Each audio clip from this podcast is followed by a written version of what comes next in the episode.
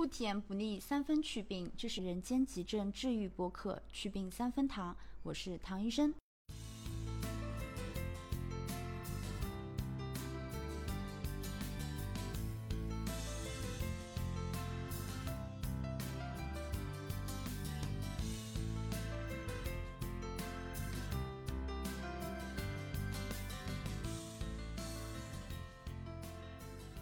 今天请来的是我一个特别要好的朋友，嗯，私交甚笃，是，但是日理万机。我们这个节目已经从四月份聊到现在了，主要也是因为一直是个刚需，就是我自己听友群啊，但王王医生也一直是我们听友群的，一直在很热心的为我们就是听友们就是怎么说呢，答疑解惑吧，对吧？是的，很很荣幸。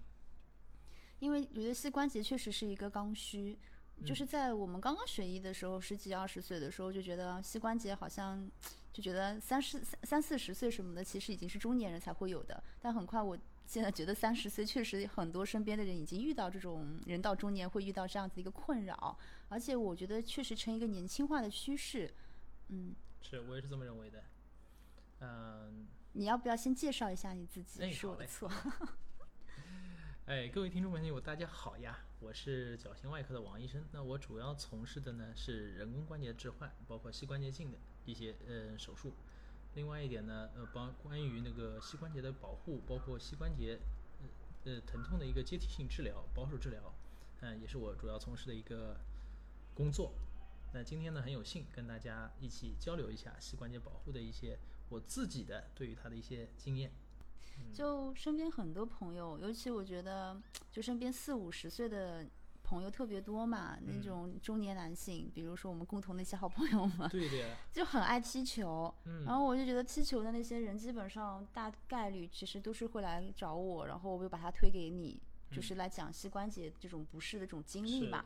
特然后别是最近，嗯，但为什么是特别是最近？啊、因为疫情之后嘛，哦哦哦哦，反噬了。对，大家突然之间可以出来踢球了，哦自由了，啊这已经一年了呀，解封都一周年多了。啊，是吧？就有些 那就很近一年来吧。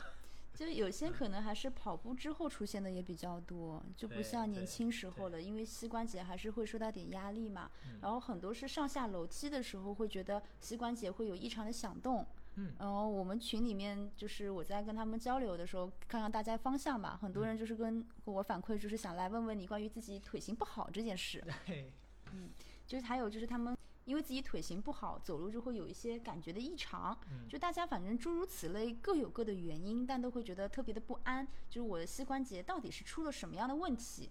然后呢，嗯，因为我自己有朋友，就是前两天刚刚就是做一个膝关节手术，然后还请大家吃个饭啊什么的，就是他的困扰也是在于，就是说我这个手术到底要不要做？然后因为他来问我的时候呢，他已经开好入院单了，嗯日子也排好了，嗯并且呢，报告啊什么的，其实他也讲不清楚。我觉得整个过程也已经那什么了，而且确实病程很长。嗯但是大家的困扰就是每次有医生说你这个要手术，不要手术的时候，大家其实很困扰，这个手术指针到底是什么？严格吗？有没有存在过度医疗啊，诸如此类的？那我觉得一次性今天大家可以答疑解惑一下。嗯，嗯，我们也会尽量的去 cover 这些问题。然后，如果大家还有疑问的话，也可以在评论区或者进嗯听友群跟大家一起反馈。然后王医生也在群里。啊，那糖糖呀，今天我也听到了大家对于膝关节啊有很多问题想要问。那主要呢，今天我也向大家介绍一下膝关节的一些主要特点，包括哪些情况会引起膝关节的一个疼痛。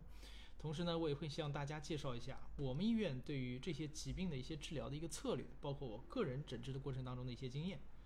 那首先呢，我们是不是来先聊一下膝关节疾病的一些特点？好，那我们先来问一下，就是其实膝关节疾病到底有什么样子一个特点？就嗯找馒头对我们肯定是属于各个关节，我觉得都是承上启下的一个作用。膝关节特别重要。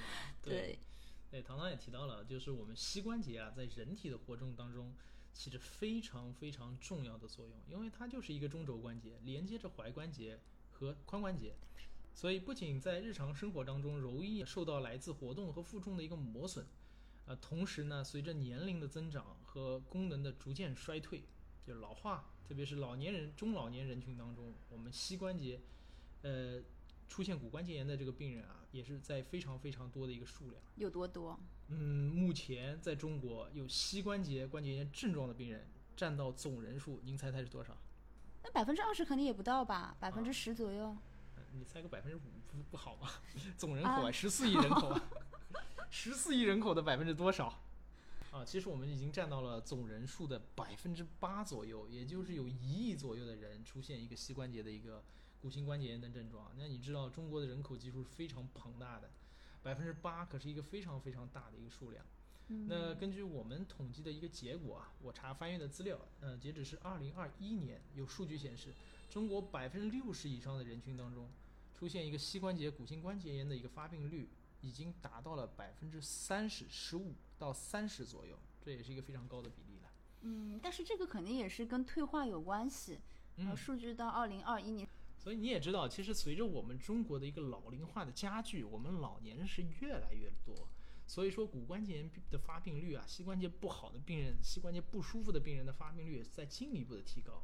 另外还有一个特别的特点，我其实想说，嗯，我觉得一方面是老龄化加剧，但是其实我觉得我们现在，比如说一样是一样是六十岁，嗯。但是今天的六十岁的老头老太跟都不能说老头老太，是还是属于中年的，嗯。跟我们比如说三五十年前的六十岁，其实身体素质也是完全不同的两个水平了吧？是的，我就身边的五六十岁，我我们 ICU 以前的病人啊，我都觉得哇，好年轻啊，对，七八十岁好年轻啊呀所，以人口在进一步老龄化，大家觉得活到现在活到八九十岁，甚至一百岁都不是一个问题。日本百岁以上的老年人的人口大概有一万多人，那我估计我们中国，特别上海啊，也在逐渐的往这个方向在靠拢。对，嗯然后另外一点我，我也是拙见啊，但是我觉得很多的还是来自于我们的活动跟负重那个磨损。是，你也发现了是吧？最近年轻人的膝关节疼痛的病人也超级越来越多多，对你不一定说是病人，就是我们身边自己的朋友来跟我咨询的，其实就很多。对，所以说这也是这个疾病呈现出的另一种特点，就是越来越年轻化，年轻的朋友也越来越多的受到膝关节的一个困扰。嗯然后我还觉得跟健身也有关系，对对，跟运动、健身都有关系，大家都是现在爱运动、爱健身的朋友越来越多了。对，然后我就觉得说是因为健身不当，或者是健身过度，还是什么？因为我觉得就是踢球的、运动的、健身的来找嗯我就是膝关节咨询的，其实这个比例反而更高一些。是但是这是我的错觉吗？还是我哦，并不是什么，理论来着？哦，并不是，并不是，因为大家其实现在锻炼啊，工作还是很繁忙的，年轻人工作压力还是很大的，并不能进行一个体系性的一个锻炼。我们也不是运动员，所以有的时候呢，运动并不得法，然后运动也并不规律。有的时候常年不运动，好几个月不动，突然间动一下，就特别容易受到损伤。所以对膝关节的问题，想要如何保养它，你首先要了解它。那我们继续来聊一下，那膝关节具体的一个结构和功能。其实我觉得很多人都存在一个误解，包括像我身边健身的朋友啊，来一直来问我，然后我就会说，你能不能给我先拍张照片给我看一下，你到底是膝关节的哪一个点痛？其实对于就是患者而言，或者普通的一些群众而言、听友而言，大家就觉得说我就是脚馒头痛。嗯但是其实对于你们骨科医生也好，或者对于我们医生来讲，其实我觉得整个先了解膝关节的结构，以嗯及它某一某一部分结构它起到具体功能，其实也才能帮助我们判断嘛。因为诊断一定比治疗重要，嗯，对吧？是，嗯，先有诊断再有治疗，对。对啊，所以我觉得就是因为大家其实有共通的一点，就是大家只知道我的膝盖 痛，嗯但是我们就是让大家来了解一下到底是膝盖是怎么样一个结构。那下次可能他们来找我们的时候，就会更加明确的就跟王医生来讲说、嗯啊，我其实是哪个点，嗯嗯其实我觉得大家首先要对自己的身体啊有个基本的了解和认知，啊、这样的话大家嗯才能更好的在平时保护自己的膝关节，因为其实真正到最后一步需要到我这边来治疗的已经是挺晚期了。一般就是听友群里 问问就好了。对对，就是平时还是要靠大家自己来关心和保护自己的关节。那我们说日常生活当中通俗讲的那个膝盖啊，其实我们学术上有个用语叫膝关节，希望大家可以想象一下，发挥自己的想象力啊，通过功能把这个膝关节想象成一个自行车。不是说它长得像自行车，但是它的功能像一辆自行车。我们又不是傻子，对我们能够理解。OK，那骨骼呢，就相当于这辆自行车的一个车架、嗯轮轴，它是一个硬性的结构、刚性的结构。嗯那韧带啊、软骨啊、半月板啊，大家记住我现在讲的这些 专业术语啊，待会儿有用。它是相当于软组织，嗯，大家可以把它同笼统的理解为一个软组织，它相当于自行车的一个避震系统和一个轮胎。另外，我们的肌肉呢，大家可以把它想象成一个外胎，我刚才说的轮胎是一个内胎，哦，肌肉是一个外胎，对的，对吧？嗯啊那我们来具体讲一下骨骼由哪哪四块骨骼组成的。啊这么专业啊，嗯，那肯定今天要做一个专业的介绍，对吧？啊，那我们首先呢，膝关节有个股骨，有个筋骨，这是两个最主要的骨头。我能够理解，但是你跟他们，因为我们也没有画面，嗯你能不能就是讲的再具体大腿骨啊，就是用比较术语一点啊的，，股就骨就是我们所说的大腿骨，嗯筋骨呢就是我们所说的小腿骨，也就是说股骨是大腿最主要的那根骨头，我们平时能摸到那块骨头叫股骨。那筋骨呢，就是小腿上 筋筋骨难道摸不到最吗？最主要的骨头叫筋骨，是吧？那筋骨边上呢还有一块小骨头叫腓骨，嗯，就是我们小腿其实有两根骨头，是然后大腿骨其实一根很粗很粗壮的骨头对。一般来讲，我们说什么大腿那边骨折啦，其实就是股骨的骨折。嗯然后小腿的话有两根，一根就是。就是更粗一点的是胫骨，嗯然后旁边那根相对来讲更细一点的就是腓骨。对，嗯，这两根骨头呢，股骨和胫骨呢，在膝关节这个地方相交合，形成一个关节。嗯所以我们膝关节能够活动，就是股骨相对于筋骨在运动。嗯，那另外呢，我们可以摸到膝关节前这个这个嗯我我我再插一句好了，嗯就是再解释一下。所以说，嗯像大腿骨其实连接的就是我们的髋关节跟我们的膝关节。是的，那那个我们讲小腿骨，也就是胫骨跟腓骨这两根骨头，其实连接的就是我们的膝关节跟踝关节。嗯，对，嗯你看，就是膝关节，因为在中间嘛，其实又是那句话，就起到承上启下的一个很重要的作用对，。它主要起到一个承重作用，就是一个房梁和车架的作用。嗯，哎，那你第四根骨头想讲什么？髌骨吗？啊，对，我们还有一个非常重要的骨头，我们叫布罗盖，是吧？就是我们前还能摸到膝关节前方啊，有一块硬硬的，像一个像一块小石头一样的这个这个这个骨头，就是其实是我们的髌骨，它是在滑车当中的对。孙膑就是这块骨头被挖掉了，对，导致他不能走路，所以它是一个非常关键的一块骨头，它是连接着你的大腿和小腿的一个肌肉的一个骨头，伸腿啊、弯腿啊，其实都是在这根骨头作为轮轴起到一个轮轴的一个作用。我觉得你这个自行车的比喻好形象啊！嗯，那我下次也要有，我也学到了。下次别人问我，我也这么说。好，后面是说什么？啊，那这是这是相当于嗯自行车的一个车架轮轴。嗯那我们的软组织有哪些重要的软组织呢？嗯我觉得就是大家经常会问的，就是嗯。韧带啊、半月板，其实大家这些名词都听过。对。然后我觉得已经到一个什么程度，是群里面经常会就是有核磁来跟你讲，好像听到这个东西有一点点磨损啊、损伤啊、什么那个退化，他们就会很紧张。是的，是。的，包括你之前有个女孩问你一个积液，嗯，对，其实少量积液很多时候可以自行吸收，就大家不要觉得好像，哎呀，我这些软组织都受到挫伤了，就一定是需要干预的或者怎么样。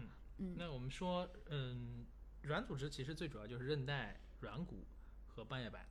那韧带呢，有两根最主要的韧带，我们大家一定听说过，叫十字韧带，也叫交叉韧带。嗯它是哪两根十字韧带呢？一个是前十字韧带，后十字韧带，也就叫做前交叉韧带和后交叉韧带。那前交叉韧带、后交叉韧带呢，它是在股骨和筋骨之间的两个韧带，它可以防止膝关节和股骨的相对的前后移。嗯大家能想象吗？我觉得大家可以理解为就是有一块布，这样子像帮你把骨头像扎起来一样。对对吧对。嗯那另外呢，一个很重要的结构呢，叫半月板。大家一直说半月板损伤、半月板损伤、半月板撕裂，仿佛年轻人膝关节出现问题就是半月板撕裂。那半月板到底是什么东西？对它半月板又是什么东西呢？它为什么叫这个古怪的名字呢？它半月板 这么浪漫的名字。是吗？嗯，那半月板呢，其实是股骨和筋骨之间的一个衬垫。那我们知道股骨它其实是一个半圆形的，但是筋骨平台它平台平台，它就像一个航空母舰的大家肯定不知道股骨是半月形的。哦，是吗？那今天希望大家听到了这个，今天我们的这个节目能够知道股骨是一个半圆形的，它是由两个科组成的。他们肯定不理解啊，嗯他们就会觉得股骨不是一根大腿骨吗？嗯，股骨远端，股骨远端，哎哦，就是没有画面，确实也蛮蛮痛苦的。嗯，要怎么解释呢？嗯，大家可以理解为半月板就相当于一个自行车的一个避震系统，嗯，啊，对对是不是？对对对，还是大家理大家理解它的功能就行了，对不对？嗯啊，它就相当于自行车的一个避震系统，它是在衬在股骨和筋骨之间的一个软垫，相当于一个避震系统。它是维持膝关节的一个稳定性，并且防止膝关节在窜上跳下，如果说特别爱 运动的过度损伤对打篮球，哎，对对的一个过度损伤的一个非起到一个非常重要的作用。他们更加害怕了，啊就觉得嗯，听上去我的半半月板好像有点不舒服，或者是说呃核磁做出来确实有异常的话，感觉更焦虑、更害怕了啊，呢。不要害怕，被你说我们完之后会我们，回头会说怎么去判断这个半月板到底有没有损伤。嗯嗯，现在我们先了解膝关节到底有哪些东西组成的。那最后呢，我们会讲到一个肌肉。那肌肉呢，其实是包括在肌肉呃膝关节之外的。我刚才也提到过了，它在自行车里边相当于是一个外胎。嗯，呃，它能保护膝关节的安全，并且能够维持膝关节的稳定和正常的一个功能。在这方面，它起到一个非常非常重要的一个作用。那如果我们把它理解为自行车的一个外胎的话，一个坚实而肌力平衡的肌肉、发达的肌肉，你就可以把它理解为你装了一个特种的外胎，嗯那嗯种防刺的外胎呀、那种防滑的外胎呀、嗯，啊，一比如山山地胎，我又想到我嗯。元旦车祸那一次，就很感谢是个冬天，感谢嗯。我们叶老师，然嗯后所以最后其实还好是真的是肌肉最后挡住了，对就没有伤到骨头，但是肌肉真的我整整整因为肌肉的问题躺了整整一个月。对对，肌肉帮我们的关节挡掉了很多事情。是的，嗯，但是其实肌肉损伤也真的很痛苦，啊，对，那肯定，但是肌肉损伤一般恢复的会比较快，一个月。远好过于你的关节损伤。是的，没错。嗯，那如果说那反过来又讲，就是如果说这个肌肉啊，它肌力不平衡，或者说它肌肉力量非常差，那我脚馒头就会受伤。对，你就特别容易受伤。那 NBA 的运动员大家也都知道，到了三呃比较爱看 NBA 的年轻小男孩们，大家可以理解到，就是一般来说到了三十岁以上，我们就称为老将了。对于老啊将，绝大多数的全明星会选择增重，增重的目的其实就是为了增加肌肉的含量，以保护自己的关节。哦，哎，那他们会不会不平衡啊？就是两边肌肉含量啊、不平衡有，所以说啊，他们要训练他们的这个平衡感啊，比如说嗯库里啊、詹姆斯啊，他年纪轻的打法和你岁数大了以后的打法完全不一样。展年纪大了都会选择一个增重，比如说库里啊，库里就是踝踝关节特别容易扭伤，所以我们一开始他领的是童工合同，四千四百万。大家知道，也就是因为库里的童工合同，所以说勇士建立了一个王朝。但是为什么他领通工合同呢？就是因为他特别容易受伤。那个时候库里特别瘦，踝关节肌肉特别少，嗯他打法非常灵动，但是踝关节特别容易扭伤。嗯，所以后来呢，库里选择了一个增重，特别是三十岁以后选择了一个增重。在此之后，库里就很少损失受伤了。大家应该都知道这一点。这题外话，你看，这就是啊我们觉得听众爱听的东西。对对对，我想大家应该都有属有过属于自己的自行车啊。那我希望大家能够回忆一下，我们在骑自行车的时候，最常遇见的问题会是哪些？是不啊 是漏气或者是那个链条脱链了。啊、对吧？嗯，大家一般来说很少，除非你撞了车，很少会出现轮胎的一个变形、把手的一个移位，或者说是一个钢圈的一个脱落。最常见的一般都是漏气，对吧？骑着骑着发现骑不动了。那漏气你是想类比成膝关节的哪一部分损伤啊、呢？那像我刚才说了，就是软组织。哎，对，嗯软组织的一个损伤。那其实我们正常的软骨和半月板呢，是表面呢是非常光滑且有弹性的，啊，也可以在运人运动当中呢起到一个缓冲的作用。另外呢，软骨的弹性也可以增加关节的一个活动范围。啊，但是呢，膝关节的患者软骨或者半月板受到损伤呢，会导致骨头的一个外露，包括软骨的碎片卡在你的膝关节里边呢，你就会觉得出现一个弹响，脚伸不直啊，弯不起来啊。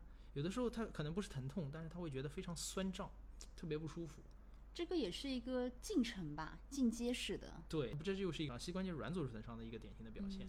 但是，比如说很多人就是说上下楼梯或者下蹲，就是膝盖会出现那种很响的那种空响声、弹响声。这个呢，倒反而不是一个软组织损伤的一个表现，就是我们可以很多人还有一个生活经验是什么呢？就比如说捏自己的拳头会发出一个弹响声，大家一定看过那个什么呃北斗神拳，北斗神拳，北斗神拳剑次郎一直是捏自己拳头发出咔啦咔啦的响声。啊，我记得这个。我小时候就特别爱模仿这个东西。嗯，这个呢，并不是因为软骨损伤造成的，这个呢是肌腱在骨头上面的一个弹响，嗯所以它这是一个弹响声对，这是一个弹响声，并不是一个呃软组织的一个损伤。嗯，这个大家这个都不用害怕。因为这个话题也是个高频话题。嗯，是的，嗯，那我们具体的话来讲讲，那到底什么是病理性的？它到底损伤的类型，它常见有哪些呢？嗯，其实为什么会造成这个膝关节的一个损伤，对吧？大家也很关心的。第一个，大家了解了膝关节是什么样的，会有哪些损伤。嗯，呃，其实呢，在我们的工作当中，在我的病人群当中，损伤最主要分成两大类。那第一大类呢，我们叫做急性损伤，踢球的那些人，对，就是踢球那些人。比如说你打篮球，你立刻就出现了一个不舒服的症状，嗯打篮球落下，哎，突然之间觉得半月板呃膝关节特别疼痛，嗯或者说是弯不起来、伸不直了，那就是一个急性损伤。或者是踢足球的时候，哎，被人铲了一下，或者自己扭了一下，哎，出现一个膝关节的疼痛，那也是一个很有可能是一个急性的一个软组织损伤，交叉韧带的一个断裂或者半月板的一个撕裂。那相对应的呢，更多的是那种慢性的损伤，急性损伤其实比较少啊，大部分的其实都是慢性损伤，就是说不出来什么时候有过受伤。那一般来说都是，呃，好像有点不舒服，嗯、持续了好好坏坏又持续了很长时间。那肯定也是长此以往、日积月累的啦。嗯对，这种病人呢，一般来说是哪些病人呢？就是那种跑步的爱好者，长期的进行一个跑步习，哎，对，跑步期，就比如说跑了十年了，他觉得哎，前面都挺好的，最近两三个月膝关节开始出现一个酸疼不舒服量。变到质变了吗？嗯，一方面我觉得可能是量变质变到质变，另一方面你可能忽略了一个时间，十年，他老了，对十年可以让一个年轻的小伙子变成一个老将。所以说，嗯，我们慢性的损伤，一个是日积落月累的一个损伤，嗯，反复的一个不良的姿势，反复的一个运动损伤，但是更多的其实是一个年龄给他带来的一个衰老和一个损伤。你一直在强调年龄这件事嗯情。但是我我是真心的觉得，我现在身边，我不知道是不是我视觉偏差啊、幸存者偏差之类的，嗯我真的觉得我身边现在看到，不管是患者也好，或者朋友也好，嗯就是我真的觉得五六十岁都还挺 muscle 或者是挺健康的。是呀，是呀。是我幸存者偏差了吗？啊，并不是，其实就是以前的人，第一我不得不说啊，就是我们的父母这一辈的人，确实要比我们能够吃苦耐劳，他们可能对疼痛疼痛的耐受会比较高一点，嗯嗯，然后很多的时候心思也都花在家庭里边，有一点疼痛的话，也一般来说都是靠自己坚强的意志熬下来。但是我们现在呢，更关心于自己的身体，所以有不舒服，也有各种各样的渠你道，走向了另外一个极端。对，呃，也不是，我觉得关心自己身体也是一件好事儿。人确实，首先你要对自己负责嘛对吧？嗯。好，还有就是还有一些膝关节的损伤呢，就是软组织损伤占大头，但是也不光是软组织损伤，就是我刚才说到了，你有可能是出现一个轮胎变形啊，或者是掉链子呀，对吧？这样的一个损伤。那这个呢是主要是什么呢？就是一般来说呢是绝经后的妇女，她会出现一个骨质疏松，分泌，对，骨质疏松以后呢，它会造成一个膝关节的一个破坏，它也会累积到膝关节。嗯。另外一点呢，还有就是营养摄入的一个不均衡，嗯。嗯，比如说，嗯，肌肉的营养不均衡造成的一个肌肉的萎缩，包括一个嗯软骨的一个萎缩，也有可能，包括很多病人会出现一个自发性的骨坏死，这也是我们现在很常见的一个疾病，那可能是因为血管啊损伤啊之类的因素造成的。嗯。最后还有一个就是运动不足，长期的运动不足也会造成一个肌肉的萎缩。因为你肌肉萎缩掉了，其实久而久之，我们就可以理解为它关节就失去了一个保护，因为肌肉是我们的外面的一层外胎。对那你关节失去关节失去了保护，那我们关节损伤几率其实自然就会增高。它其实嗯还是一个逻辑链上的。是的，嗯所以其实你反过来讲，其实适当的运动或者说正确的运动方式，其实也确实可以让我们的关节啊、软骨受到一些适当的刺激，其实也是可以促进一些新陈代谢。嗯，哎，您说的非常对，就所以说我们什么样的运动，对于我们不同的年龄段是一个适比较适合的运动呢？好，那么我们说的就是我说了，呃，软组织损伤，嗯，也就是软骨、半月板或者交叉韧带的损伤。那我们这种其实应该怎么来处理呢？其实大家无非也是想听听我到底这个半月板或者是软骨这种损伤，我们到底到什么样程度，我们该怎么样来判断呢？嗯，医生有的时候也不一定给我讲的特别的仔细，然后嗯一张报告我看来看去字多字少，好像都是在表达一个意思，我不知道嗯怎么判断。那我我们什么时候要处理，什么时候不该处理？也不是不该处理，就是该怎么处理。嗯，好的，那我们。呃，这个问题呢，我想大家再重新回想起那个自行车的那个故事啊。哦我们今天就反正 绕不开这个自行车的故事了。但很很形象，非常形嗯，象。对。然后如果我说我们骑自行车骑骑骑，发现气确实漏完了，但是我们想想看，气漏完的原因有哪些？一个是它内胎确实坏了，对吧？还有一种可能性就是它的气门芯松了，我们只要把气门芯紧一紧，打点气，呃就能让它重新变成一个正常的自行车。哦，你这个形象也，你这个比喻也很形象。就是如果是真的 漏气了，那我们就得补胎了。对对如果气门芯的问题，那我们就嗯对症处理。对我，因为我相信我们听众都是跟我们差不多年龄的了啊，我我我是三十几岁，毛 毛我们两个之间就有个年龄差了，是吧？？对对对对，嗯，好吧。然后我们都是有平时骑自行车这个补胎的一个经验的。我也平时以前坐在就是补胎的时候，嗯也是在边上看过的。嗯，那我们怎么检查补胎的呢？我们把这个内胎拿出来，拿出来以后摁到水里面去，看看看看哪地方有泡泡，有泡泡就说明它确实是漏了，对吧？嗯对那回到我们跟我们插胃管一样。啊，对，那就回到我们这个人体的半月板来检查的话，我们其实是做一个核磁共振的检查。啊啊，然后核磁共振上面呢，我们看到半月板确实它有变性，但是这个变性呢，要突破边缘才有手术的指针。也就是说，半月板损伤它其实是分程度的，它有分级。嗯，我们现在常用的分级呢，它是分成四级，只有三级和四级的半月板损伤才有手术的价值。那如果说是一级到两级呢，我们其实可以采取一个保守治疗。嗯那我想，嗯、既然如果说真的是我们发现这个轮胎已经破掉了，已经在那漏气了，那只有一种办法，就是把轮胎给它补起来，嗯，对吧？嗯、但会不会就是我不是说你们医院啊，但会嗯不会出现这种过度医疗的这种？因为我最近听到了非常非常多的案例。对，所以所以说我我我也跟大家提到，就是手术任何手术呢，它其实都是有个指针。就像呃很多朋友问，哎，这个两级到三级之间，我是不是需要开刀啊？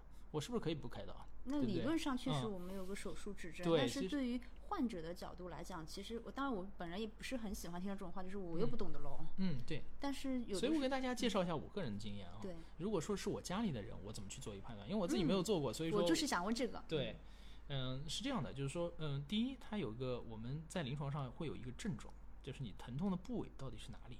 嗯如果说你疼痛的部位和你磁共振上看到的位置是完全高度吻合的，你疼痛的位置和磁共振上看到的半月板撕裂的位置是一样的，嗯并且这种撕裂的程度达到三级到四级，嗯，那其实就是有个很强烈的手术指针。对的。因为这个东西，呃，因为我说了，半月板就其实就是个衬垫，嗯，呃，如果说它撕裂超过到，因为人是活的了，对人会自己去修复这个半月板，它自己就能修复半月对，板。我们有自愈但是性。对，但是如果说破损一旦超过你自己修复的那个能力，那它只会越来越损伤越大。你不去处理的话，那我们就只能对，我们就应该尽快的去手术，去把它给修补到。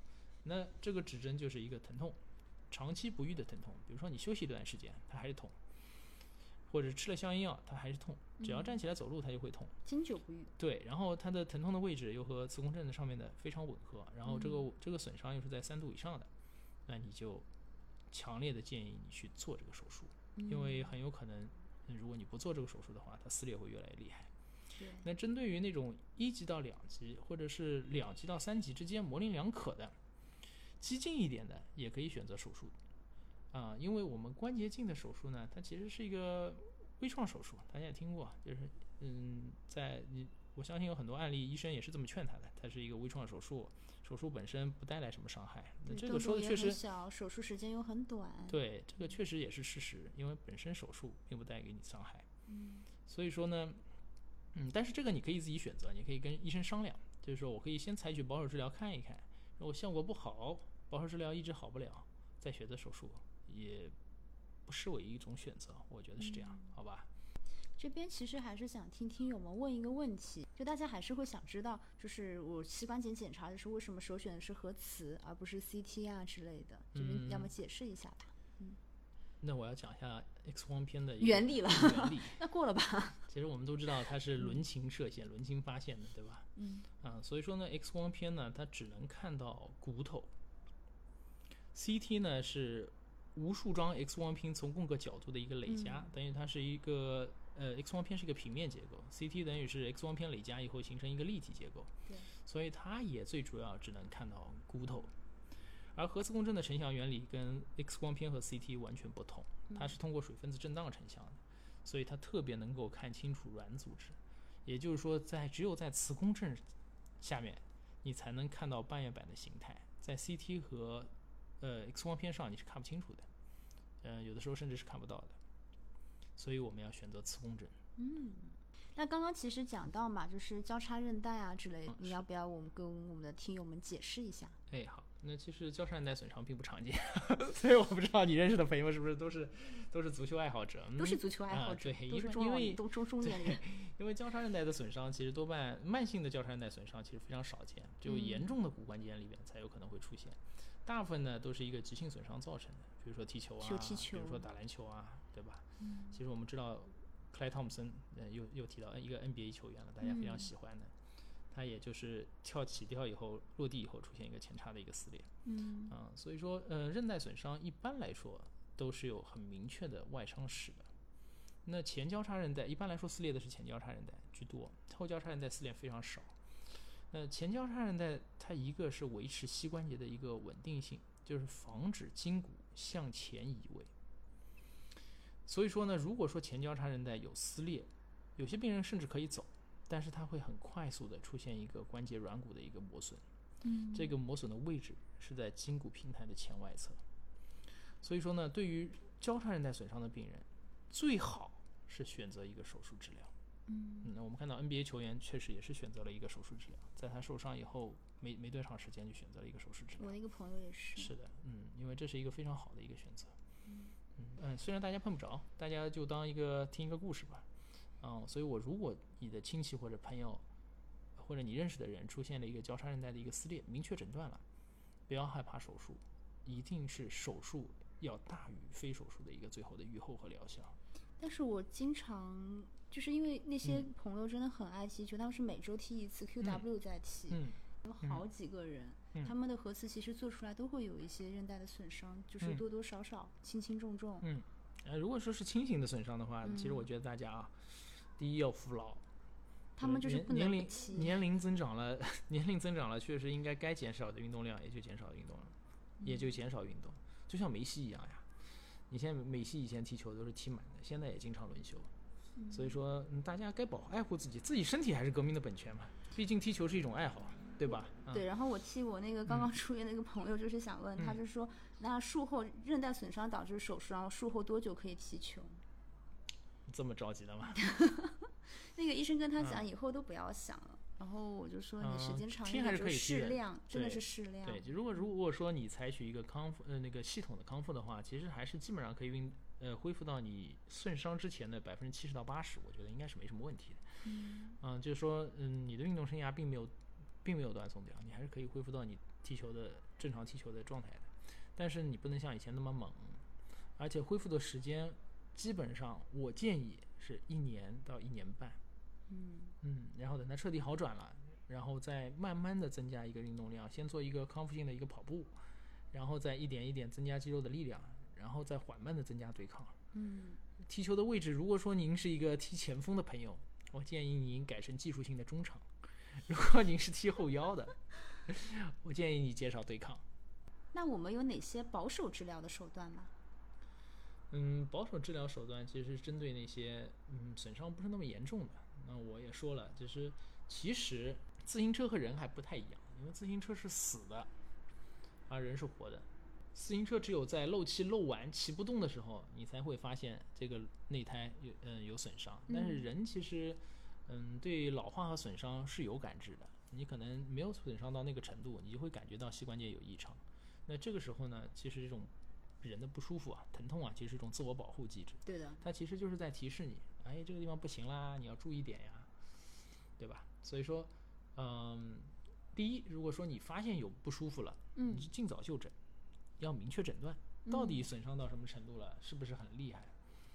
第二呢，就是，嗯，我们可以采取很多的一些康复手法，包括一些保守治疗的办法，去尽量让它恢复到，嗯，以前的状态。那保守治疗方法有哪些呢？对于急慢性，不管你是急性还是慢性，嗯嗯，我觉得如果出现症状了，你首先呢要休息。如果以前踢球的，你这段时间先别踢了。如果是运动，呃，就是工作工作量很大的，一直要久站啊，哦，或者说是嗯上班要走来走去啊，或者是搬重物的，你就先跟单位请个假，先休息一下。嗯，即使你是做文案工作的，如果是特别疲劳，我也建议你先休息一段时间。然后这个时候呢，我们可以用一点非载体类药物，非载体类药物也就是呃 COX 的抑制剂，呃，它是其实是起到一个消炎镇痛的作用，它能够缓解你的症状。然后我们可以观察一段时间，哎，看看是不是休息一下或者吃点消炎药，它就能够好转。如果能好转了，你自己以后也要注意，就是尽量把这个工作的强度啊，把你运动的强度啊再减低一点，因为这个其实已经提示你的关节开始老化了。那如果不行，平时还有什么办法可以增加一些这个关节的一个耐受性呢？那我刚才又提到了，其实最主要就是一个增加一个外胎的厚度，也就是增加一个肌肉的一个功能。那我们肌肉的锻炼方法有很多啊，嗯，我记得当时就是基奇义当时做完手术还来找你，就是让你推荐嘛。我记得就是非常有用，他本人用完非常有用的，就是那个手把手教股四头肌的肌群的一个锻炼。嗯嗯，对，其实运动方法有很多啊。那我们平时股四头肌锻炼相对来说比较枯燥啊。那 平时我们可以采取一些有什么运动呢？主要我们采取一定的有氧运动。无氧运动呢，其实对肌肉的呃关节的损害还是比较大的。有氧运动呢，相对来说还是不错的。一个呢可以控制体重，还有一个呢可以增加肌肉的一个呃耐力和一个持久力。那比如说我推荐比较推荐的一个有氧运动，一个就是游泳。游泳的话，你在游泳前提下的话，嗯，关节是完全不负重的，所以对关节虽然锻炼肌肉，但是对关节没有任何的损害。第二个呢就是骑自行车。哎，骑自行车为什么推荐呢？因为即使您体重比较重，但是你在骑自行车的过程当中呢，整个上半身的体重，都是吃在屁股上的，嗯，相对来说膝关节的负重也就比较轻。但是你讲到这个点的话，确实我觉得控制体重也是很重要的一个方面，是的，因为它会也会承受很多的压力。嗯，但控制体重又是另一个话题了。我自己对体重的控制都不是非常良好。已经不再是五年前认识的。对。好吧，然后我们肌肉锻炼呢，就刚才提到了，这也是非常重要。虽然它枯燥，但是非常重要。希望大家有三种训练方法，大家至少能够嗯掌握和嗯去采取一种去做一个锻炼。嗯，这个晚点我们也会放到公众号上，放的照片和视频。嗯嗯。那第一种呢，其实就是一个靠墙的一个静蹲训练，回头我们会在公众号里边跟大家做一个展示。对，我的小助理最近在。拼命的补之前的节目 的公众号内容。嗯，好，第二个呢就是一个坐位的一个深吸的一个训练，第三个是一个躺位的一个直腿抬高训练。这三个动作都非常简单，嗯，但是因为简单，但是组数又要多，所以非常枯燥。嗯嗯，所以想要改变自己的身体状况，还是要有一定的恒心和一定的耐力的。那第一种的话，一般来讲，我记得你当时教他的就直接是靠墙静蹲。嗯，这个动作比较简单，对，但是相对来说呢。花费的时间会相对来说长一些。对啊，那简单给大家介绍一下这个靠墙静蹲怎么做呢？靠墙静蹲呢，首先要顾名思义，对，是靠墙静蹲，是吧？嗯。啊，我们要保持一个上半身的一个直立，包括一个抬头挺胸，两脚分开与肩同宽，那背靠墙面。上半身要挺直哦，嗯，然后缓缓的下蹲，对，直到你大腿跟小腿之间成一个九十度。但是其实你刚刚开始的时候，觉得自己达不到九十度，也千万千万不要勉强，因为你长此以往训练了之后，其实你的肌力是会慢慢增长的。然后你再缓缓的再去加大这个角度，也不也不急。嗯，包括时间也是这样的，就是一开始大家可以选择先从两分钟到五分钟开始。如果说你有一定的那个体育锻炼的一个基础，嗯，包括肌肉力量还是比较好的话，你可以逐渐增加到十分钟到十五分钟，每天练习两到三组，或者说呃到后面的话，如果说是肌肉力量已经比较发达的话，可以练习四到五组。嗯。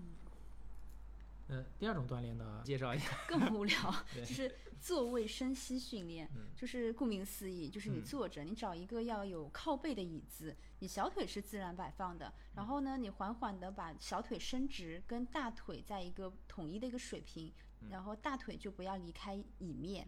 就是坐在椅子上，然后就是小腿自然摆放，然后慢慢的伸直小腿，跟就是其实就是腿伸直嘛。然后。大腿千万不要离开椅面，然后保持这个姿势差不多五秒，然后缓慢的再放下来，就是就是一个座位的一个踢腿动作。是的，踢直以后要坚持五秒。对，这个其实跟我们很多术后患者康复是类似的，是的，有点像。是的。然后也是两边交换，每次差不多八到十次，然后每天差不多四到五组。这个真的纯枯燥，但是也不是很累。嗯嗯，对，包括我们手术。这个介绍一下经验，就是我们很多手术以后的病人啊，对，在术后在医院的过程当中，我们天天盯着他练，他还是 还是还是练的比较认真的嗯啊、但是也打点折扣。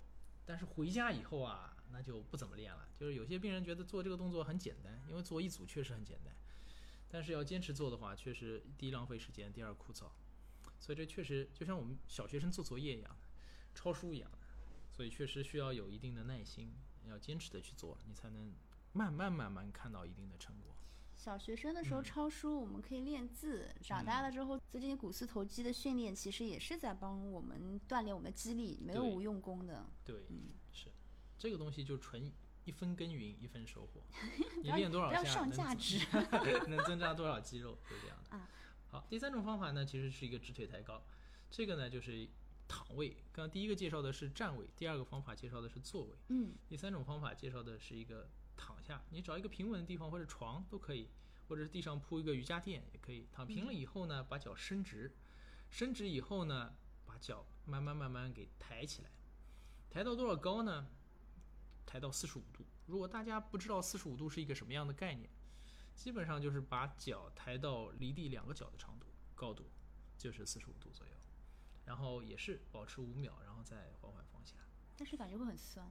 哎，是，对，大家特别要注意啊，就是做这个动作的时候，如果你的姿势不是特别标准的话，你会觉得髋关节这个地方特别酸，他会觉得髋关节特别酸，对，因为你对你因为你发力的肌肉不一样，我们其实锻炼的是股内侧肌和股直肌，所以你应该觉得大腿这个地方靠近膝盖的地方肌肉酸痛，肌肉在用力，而不是胯部这个地方酸痛，好吧？哦，所以如果你觉得出现这种疼痛或者不适感的话，其实一般来讲还是在可耐受的范围之内。但是如果你觉得出现问题了，还是要看一看是不是哪里有问题，要对停止这个运动，然后去矫正它。我们所有介绍的这三种方法，其实都是锻炼股四头肌。那我们觉得酸痛的肌肉也都是应该是股四头肌。我相信大呃，我我啊建议你对对，你告诉他们股四头肌是哪里？股四头肌呢是大腿前方的四块肌肉，是哪里？其实像我们稍微瘦一点的话，你把脚绷直就已经看到。其实很简单，其实其实很简单，就是你大腿前方的所有肌肉都叫股四头肌，因为只有股四头肌，没有其他肌肉。所以就是大腿前方的肌肉，所以你要知道，一定要是练大腿前方的肌肉哟。我再次强调一遍，嗯，好吧，大家在锻炼的过程当中要用心的去感受自己的肌肉的收缩，这样你你的肌肉才会给你回馈啊。所以说术那这个康复啊是一个长期综合的，也是一个复杂的过程。是我们经常遇到，就嗯术后在医院里挺听话，对，就是嗯，他就觉得回到家了，医生都让我回家了，出院了我就好了。包括他会觉得医生给的一些口头的医嘱，包括你要继续坚持做这嗯些训练，他会觉得很枯燥、很乏味，就误以为好像嗯差不多了，我也没事了。是还有的话就是营养补充剂，你觉得有用吗？其实刚刚我们已经讲到了，有很膝关节炎有一个很重要的原因，其实就是骨质的流失嘛。嗯是的。嗯，是的。前几天我们群里不是还在聊吗？就是我们就是医生自己因为长期也不晒太阳等等原因，就维维 D 也是低的。嗯，嗯一般来说，钙质的流失一般出现在两种人群里面，一种是小，朋友，呃，小小朋友我们先不谈，我们说成年人。呃，一个呢是绝经后的一个女性，因为绝经后她激素水平下降，它会造成一个钙盐的一个流失，很容易造成一个绝经后的一个骨质疏松。所以，嗯，这个年龄段的女性呢，我们建议你还是要勤查一个骨密度。如果出现一个骨质疏松的话，还是要乡镇性的用药。那至于用药用哪些呢？钙片和维生素 D 是一个基础的骨质疏松用药。如果说骨骨密度非常低的话，嗯、那唐老师我们也知道，就是如果说是到负二点五以下，我们就叫骨质疏松了，是吧？哎，那负一到负二点五之间，我们其实骨量减少，对吧？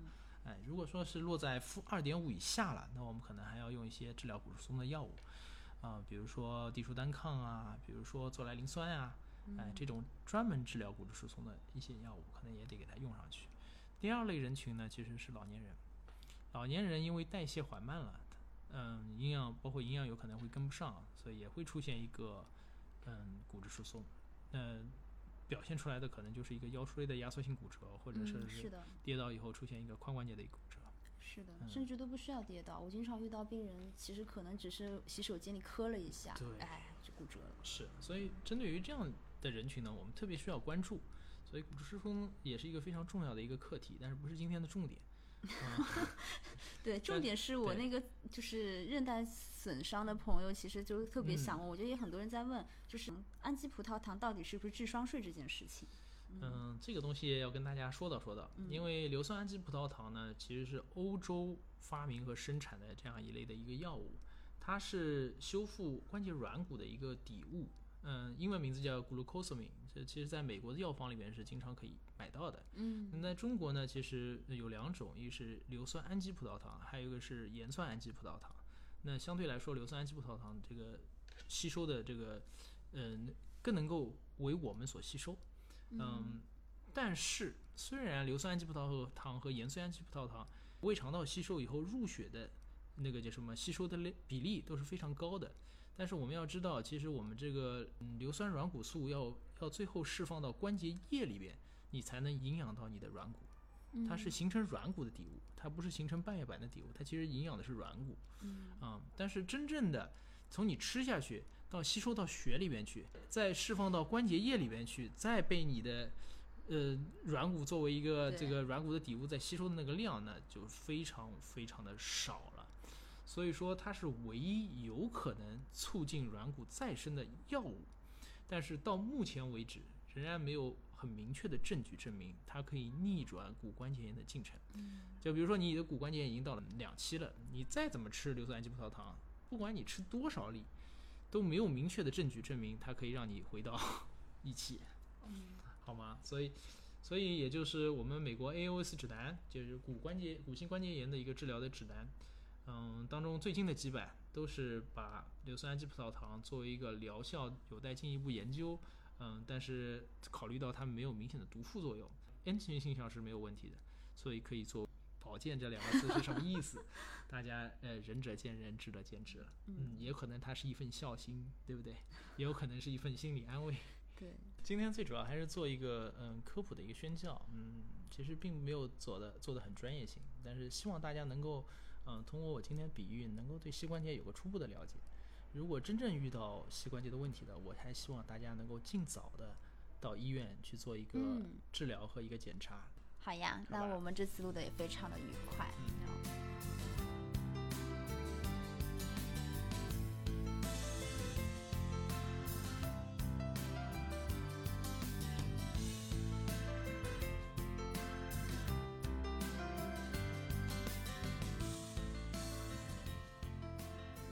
上就是本期去病三分堂的全部内容，感谢收听。另外，你在小宇宙、QQ 音乐、网易云音乐、Apple Podcasts、Spotify、喜马拉雅搜索“去病三分堂”也都可以找到我们。希望大家多多订阅、收听、支持我们。以上，也欢迎大家添加小助理“去病三分堂”小助理，加入三分堂的听友群，等着大家哟。